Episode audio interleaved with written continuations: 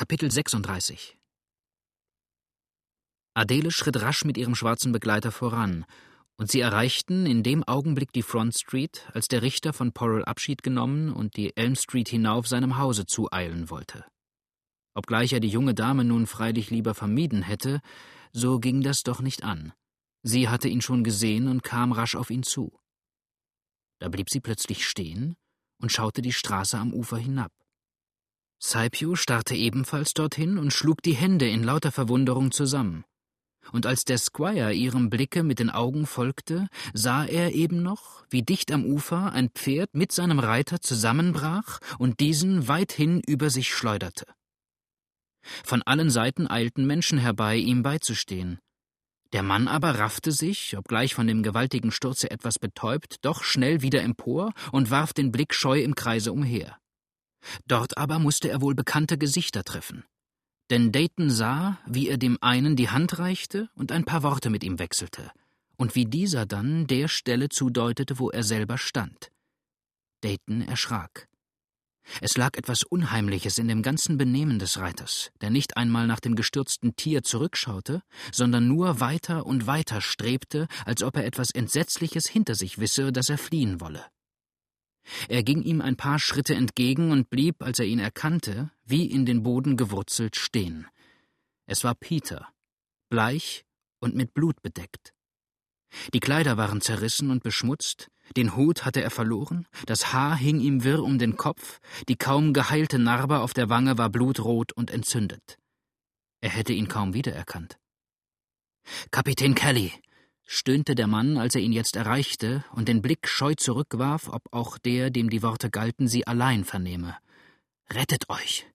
Die Insel ist genommen. Bist du rasend? rief der Richter und trat entsetzt zurück. Rasend oder trunken? Gift und Verdammnis, zischte der Narbige durch die zusammengebissenen Zähne hindurch. Ich wollte, ich wäre es und spräche eine Lüge. Ein Dampfboot landete dort heute Morgen. Bei allen tausend Teufeln, da unten kommt's schon um die Spitze. Ich habe euren Fuchs totgeritten und so dicht sind sie hinter mir. Alles verloren? rief Dayton und sah den Unglücksboten mit stierem Blick an. Alles, stöhnte der Narbige. Und Georgine? fragte der Kapitän. Verließ heute vor Tag in eurer Jolle die Insel. Allmächtiger Gott, Dayton, was ist dir? Du bist totenbleich, rief die in diesem Augenblick herbeieilende Adele. Die ganze Stadt scheint in Aufruhr zu sein. Mr. Cook und Tom Barnwell sollen verhaftet sein. Der Konstabler sprengt zu Pferde hin und her, eine Masse fremder Menschen zieht bewaffnet durch die Straßen. Fort von hier, Adele, sagte der Richter und tat sich Gewalt an, ruhig zu bleiben. Fort, dies ist nicht dein Platz. Saipio geleite sie wieder nach Hause. Was ist das? Er horchte den Fluss hinauf, und die Erde schien plötzlich von den donnernden Hufen heransprengender Rosse zu beben. Die Straße herab stürmte es in wilder Hast. Reiter auf Reiter jagte heran, die Elm, Walnut und Front Street nieder und über den Platz hin dem Gefängnisse zu.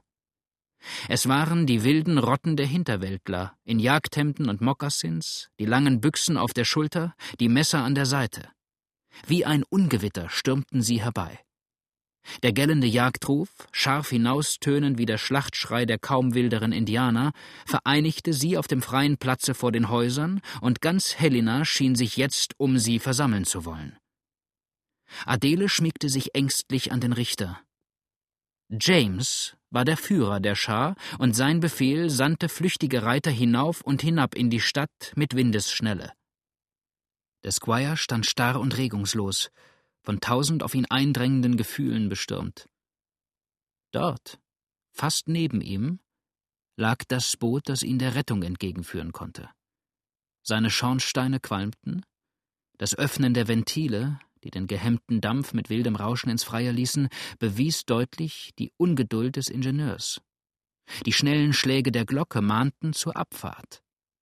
Bolivar drängte sich in diesem Augenblick zu ihm hin. Massa, flüsterte er leise, der Kapitän vom Dampfer lässt euch sagen, er müsse fort. Er könne nicht länger warten.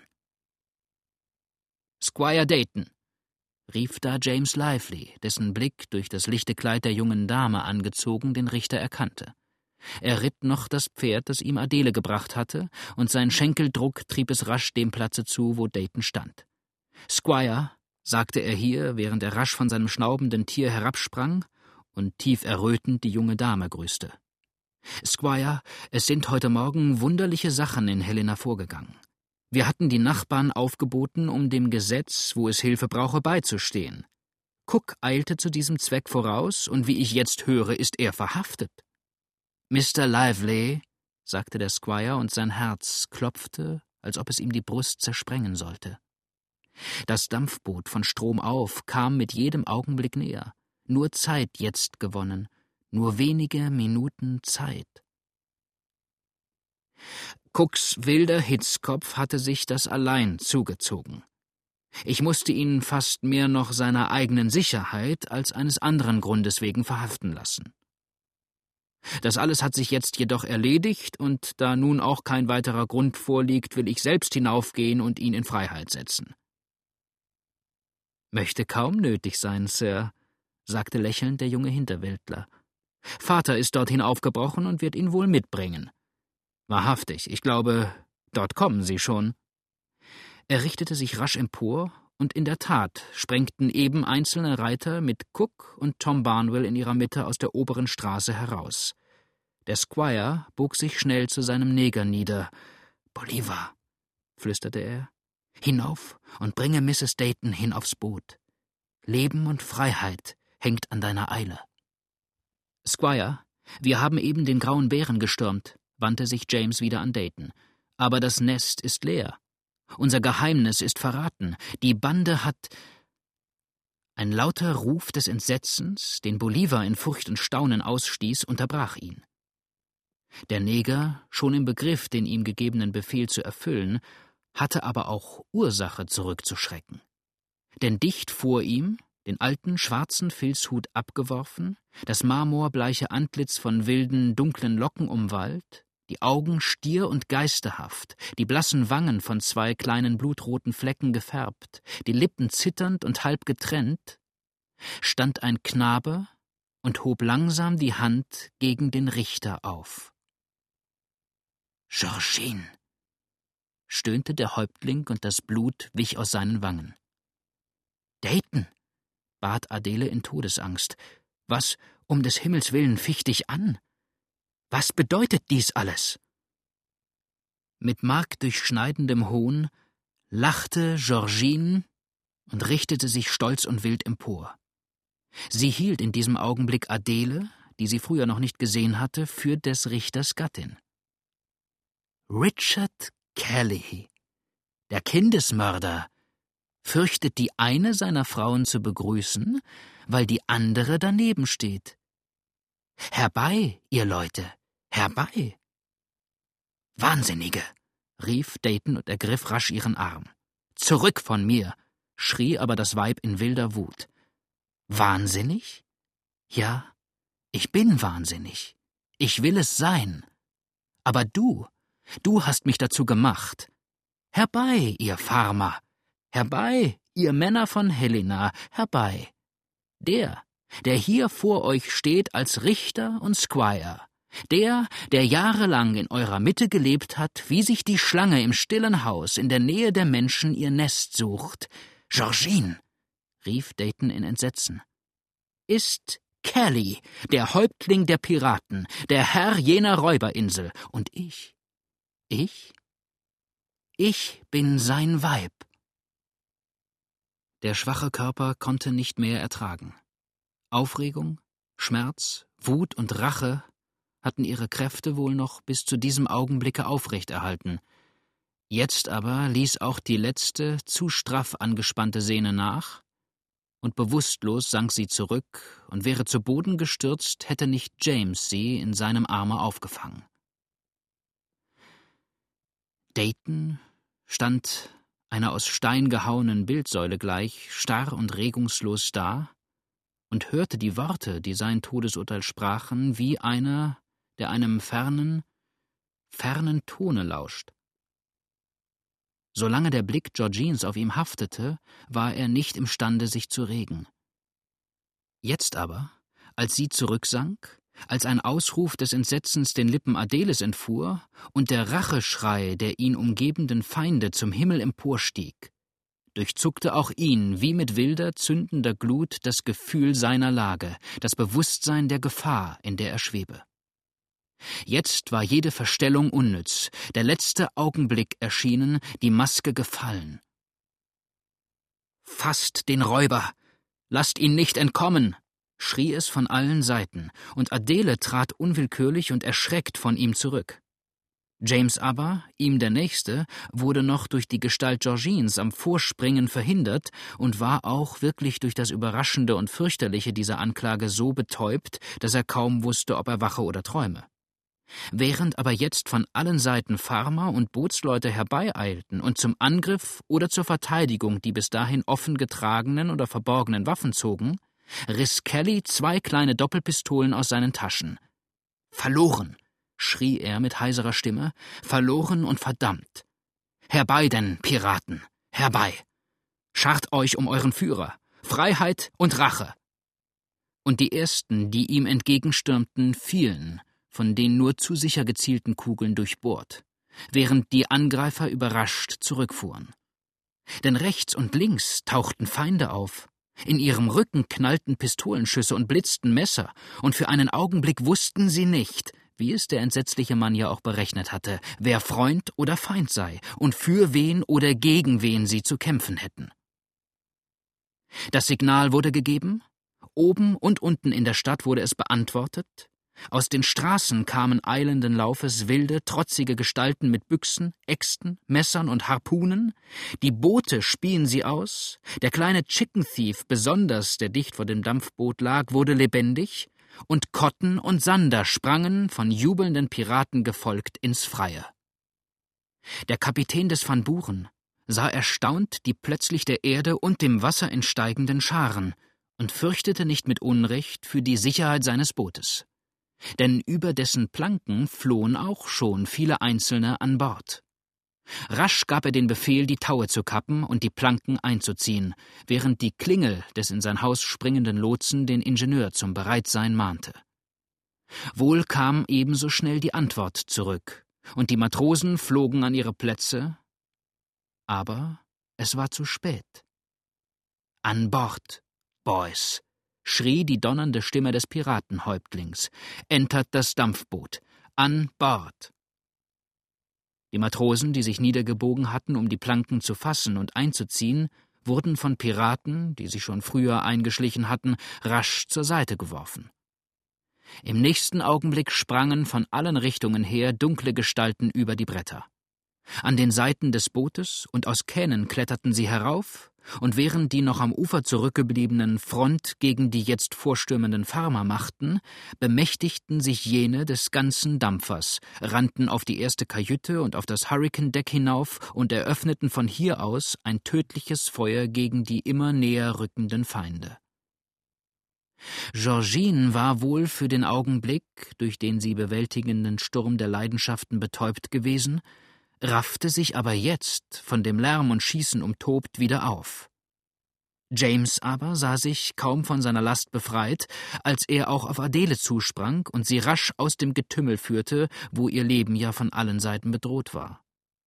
Hier traf er glücklicherweise Cäsar und Nancy, die eben im Begriff gewesen waren, mit Koffern und Schachteln dem Van Buren zuzueilen, und übergab ihnen das arme Mädchen, das nach dem eben Erlebten fast alles willenlos mit sich geschehen ließ. Dann aber sammelte auch der wohlbekannte, scharf ausgestoßene Jagdruf die Seinen, mit denen er sich, von Cook, Smart und dem Virginia unterstützt, im wilden Ansturm auf die Feinde warf. Die bedrängten Piraten hatten nun natürlich keine Zeit mehr, um die abgeschossenen Gewehre wieder zu laden, und suchten die Angreifer nur mit Messern und Büchsenkolben abzuhalten. Mehr und mehr aber zogen sie sich dabei auf das Boot zurück. Der Raum, den sie zu verteidigen hatten, wurde immer kleiner, das Feuer vom Boot selbst aus immer vernichtender, und fast alle Farmer waren verwundet, während Kelly, in der linken sein breites Bowie, in der rechten den Lauf einer abgebrochenen Büchse, Tod und Verderben um sich her säte. Oben auf dem Hurricane-Deck stand Sander und schrie, während er sein Gewehr zwischen die am Ufer stehenden abschoss: Hurra, Boys! Kommt an Bord! Anker gelichtet, der Freiheit entgegen! Aus einem rasch in den Fluss hinausgeruderten Boote sprang ein Mann und schwang sich auf das Steuer des Van Buren. An Bord! schrie Kelly. An Bord, ihr Leute! Kappt die Taue! Hierher, ihr Rächer! Hierher! rief eine weibliche Stimme, und Georgine, den Tomahawk eines Gestürzten in der hochgeschwungenen Rechten, sprang auf die Kämpfenden zu. James, dessen Absicht es jetzt war, die Planke zu gewinnen, damit er denen, die nahe am Ufer standen, den Rückzug abschneiden und den Häuptling womöglich lebend fangen könnte, sprang in das Wasser und wollte das Boot schwimmend erreichen. Zwei Kugeln aber trafen ihn fast zu gleicher Zeit, und er sank. Cook warf sich indessen, von Mills und Smart unterstützt, auf den Kern des Ganzen, wo Kelly die Seinen antrieb, auf das Boot zu flüchten, während er selbst ihren Rückzug decken wollte. Der Virginia hatte sich dabei den Kapitän der Schar ganz besonders zum Angriff ausersehen. Teufel! Schrie er und warf sich ihm mit keckem Sprunge entgegen. Die Stunde der Rache ist gekommen. Fahre zur Hölle! und mit seinem Messer führte er einen Streich nach dem Piraten, der sein Schicksal sicherlich besiegelt hätte. Doch Bolivar fiel dem jungen Mann in den Arm, umfasste ihn und schlug ihn mit dem Eisenschädel so gewaltig gegen die Stirn, dass er bewusstlos hintenüberstürzte. Kelly sprang auf die Planke, die Taue waren gekappt, das Boot lag frei, und die Räder fingen an zu arbeiten. Die Planken bewegten sich schon, ein Kolbenschlag warf Jonathan Smart, der überdies auf dem durch Blut schlüpfrig gewordenen Holze ausglitt, in den Fluss hinab. Er war gerettet. Du bist mein, schrie da ein gellender Ton in sein Ohr. Mein und mein sei auch die Rache. Und Georgine stürzte sich Kelly in wilder, alles um sich her vergessender Wut mit funkelnden Augen und Rachegeschrei entgegen. Fast unwillkürlich zuckte Kellys Hand empor, und die stahlbewehrte Faust senkte sich im ersten Augenblick auf die Schulter des schönen Weibes nieder. Georgine war zu Tode getroffen. Aber fallend ergriff sie die Knie des Verräters, und während sich Kelly bemühte, das dadurch gefährdete Gleichgewicht zu bewahren, sprang Cook vor, schlug den Neger zu Boden, deckte sich mit dem rechten Arme, indem er sein Bowie schwang, gegen den nach ihm geführten Hiebe eines der Feinde, ergriff mit der linken den Piratenführer und stieß ihm mit einem Racheschrei auf den Lippen das breite Messer in die Brust. Eine nach ihm abgeschossene Kugel streifte ihm die Schulter, ein Kolbenschlag fuhr auf sein Haupt nieder, aber er wankte und wich nicht und als die Planke von dem zurückleitenden Boote in den Fluss stürzte und alle in dem hoch aufschlagenden Wasser versanken, hielt er sich krampfhaft fest, in die Kleider des Feindes gekrallt, und musste mit dem Leichnam ans Ufer gezogen werden. Während das flüchtige Boot vom Lande schoss, war ein Schrei vom menschengedrängten Hurricane-Deck zu hören. Aller Augen richteten sich dorthin, und der Alte, ebenfalls aus zwei tiefen Wunden blutende Lively, der seinen Sohn gerade ans Ufer gezogen hatte, rief erstaunt aus Horse, bei Gott. Im nächsten Augenblick stürzten aber auch schon zwei fest zusammengeklammerte menschliche Gestalten von der nicht unbeträchtlichen Höhe des oberen Decks herab in den aufgewühlten Strom, während von allen Seiten Boote abstießen, um die wütenden Kämpfer aufzunehmen. Noch hatte der Van Buren die Landung keine 200 Schritt verlassen, als der Black Hawk mit seiner Soldatenbesatzung unter dem raschen Anschlag der Glocke heranfuhr. Wohl standen auch die Matrosen vorn mit den Tauen bereit, um sie ans Ufer zu werfen, aber Kapitän Colburn, der das Schießen gehört und den Kampf schon von weitem mit dem Fernglas beobachtet hatte, schrie oben vom Pilothaus mit dem Sprachrohr sein What's the matter herunter. Die einzelnen, dem davonbrausenden Dampfboot nachgefeuerten Schüsse, das Winken und Schreien der am Ufer stehenden und die umhergestreuten Leichen waren seine Antwort, und ließen ihn über das, was er schon selbst von den Verhältnissen in Helena erfahren hatte, nicht länger mehr im Zweifel. Give her hell, boys, rief er vom Deck herunter. Feuert, dass die Kessel rot werden. Den Burschen da vorn müssen wir einholen. Hurra für Old Kentucky! An den weiter oben liegenden Flatbooten glitt der Black Hawk so rasch vorbei, wie der Vogel dessen Namen er trug. Die Feuerleute schürten mit ihren mächtigen Eisenstangen in der Glut, die Soldaten und Mannschaften trugen Holz und Kohlen herbei, und die Maschine tat, ohne selber Gefahr zu laufen, ihr Äußerstes. Aber der Black Hawk war ein altes, der Van Buren dagegen ein neues und fast das schnellste Boot des Mississippi. Wie ein Pfeil schoss es eine kurze Strecke den Strom hinauf, dann fiel sein Bug plötzlich vor der Flut ab. Von Helena aus konnten sie das von Menschen gedrängte Heck übersehen, und Jauchzen und Jubeln scholl von dort herüber. Die Schnelle, mit der es die Flut durchschnitt, war entsetzlich. Der gehemmte Dampf jagte die Räder in rasendem Wirbelschwung um ihre Achsen. Fett und Öl schleppten die Piraten herbei und warfen es unter die Kessel, während sich zwei der Männer an die Ventile hängten.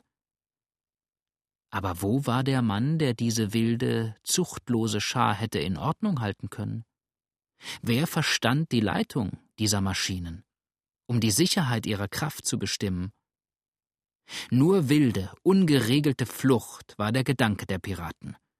Die Maschine arbeitete, Holz lag noch an Bord, die Kessel glühten, die Schaufeln der Räder peitschten die Flut, vorn am Bug zischte der gelbe Schaum empor und Ha, wie weit zurück schon die Verfolger lagen. Fast war die Landspitze erreicht, die sie ihren Blicken entzog, und dort vor ihnen lag der weite, ruhige Strom, der sie der Freiheit entgegentragen sollte. Noch leuchtete hoch und hell die Sonne am Himmel. Weißer, siedender Qualm füllte den Raum und quoll aus den Seiten des Decks. Und zum Himmel emporgeschleudert schossen zerstückelte Leichname und Bootstrümmer und stürzten nach kurzem schauerlichen Flug schwerfällig und matt tönend auf die zitternde Wasserfläche nieder. Das halbe Boot war verschwunden. Aber Verzweifelnde kämpften noch mit den Wogen, als der Black Hawk vorüberbrauste und auf derselben Stelle einschwenkte, auf welcher wenige Minuten vorher die Kessel des Van Buren geplatzt waren. In Helena stieg, als sie von dort aus die Explosion des Piratenbootes erkannten, ein Jubelruf aus hundert Kehlen und mischte sich mit dem fernen Angstschrei und Todesröcheln der Verbrecher. Die Feinde waren vernichtet. Die Insel hatte der Black Hawk gestürmt, und was nicht im Kampf seinen Tod fand, brachte er gefesselt an Bord. An der Landung von Helena aber suchten weinend Frauen und Mädchen unter den Toten ihre Lieben und Freunde, und ernste Männer trugen die verwundeten Kameraden in die nächsten Häuser hinauf. Wer aber waren die beiden, die noch immer miteinander ringend dem Wasser entstiegen? Das Volk sammelte sich um sie, und manche wollten mit Hand anlegen und die Feinde trennen. Tom Barnwell, der eine von ihnen, hatte aber sein Opfer zu fest und sicher gepackt, und wenn der Mann auch in verzweifelter, wilder Wut gegen ihn ankämpfte und Nägel und Zähne in das Fleisch seines ihm überlegenen Siegers einschlug, so schien der die Wunden kaum zu fühlen, viel weniger zu achten. Zurück, rief er, gleicher Kampf und einer gegen einen. Der hier ist mein. Bei dieser rechten Hand habe ich's geschworen, dass ich ihn zwingen will, mir zu folgen, und meine rechte Hand soll den Schwur halten, wenn er den Arm auch bis auf die Knochen abnagte.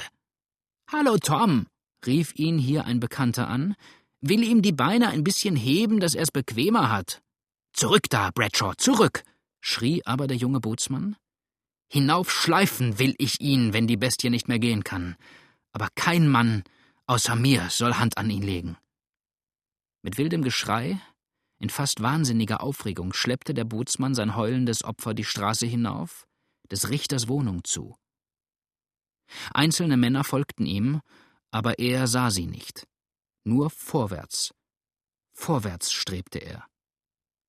Marie, war das Wort, das er manchmal zwischen den zusammengebissenen Zähnen vorknirschte. Marie, ich bringe ihn dir. Ich bringe ihn dir. Jetzt erreichte er das Haus. Niemand war in dem Vorsaal. Die Haustür war nur angelehnt. Adele hatte selbst kaum stark genug, sich aufrechtzuhalten, die über den Kampf zu Tode erschrockene Hedwig hinauf in ihr Zimmer geführt, damit sie das Grässlichste nicht hören, nicht erfahren sollte. Unten aber in dem kleinen, kühlen Gemach, das man erst heute der Kranken angewiesen hatte, an dem Lager, auf dem eine bleiche Mädchengestalt starr und regungslos ausgestreckt lag, standen zwei Frauen. Mrs. Smart und Nancy. Und jener liefen, während sie mit gefalteten Händen vor sich niedersah, die klaren, hellen Tränen über die Wangen hinunter, indes sich Nancy zu Füßen des Bettes niederkauerte und die großen dunklen Augen fest und ängstlich auf die Züge der Leiche geheftet hielt. Ich bringe ihn, Marie, ich bringe ihn, schallte die wilde, schreiende Stimme des Rasenden in das Zimmer der Toten. Hier herein, hierher, und jetzt auf die Knie nieder vor einer Heiligen. Herein hier, Bestie. Und mit gewaltigem Griffe dem selbst der in verzweifelter Angst sich sträubende Verbrecher nicht widerstehen konnte, riss er den Verräter in den schmalen Hausgang und in die erste offene Tür, die er erreichte. Mrs. Smart und Nancy stießen einen Schrei der Angst und Überraschung aus, und Tom, der den Verbrecher nachschleppte, schlug jetzt selbst erschreckt die Augen auf und starrte verwundert umher. Sein Blick flog über die beiden entsetzt zu ihm aufsehenden Frauen. Da erkannte er das Bett, das in der dunkelsten Ecke stand. Der Bootsmann zuckte, wie von einer Kugel getroffen, zusammen.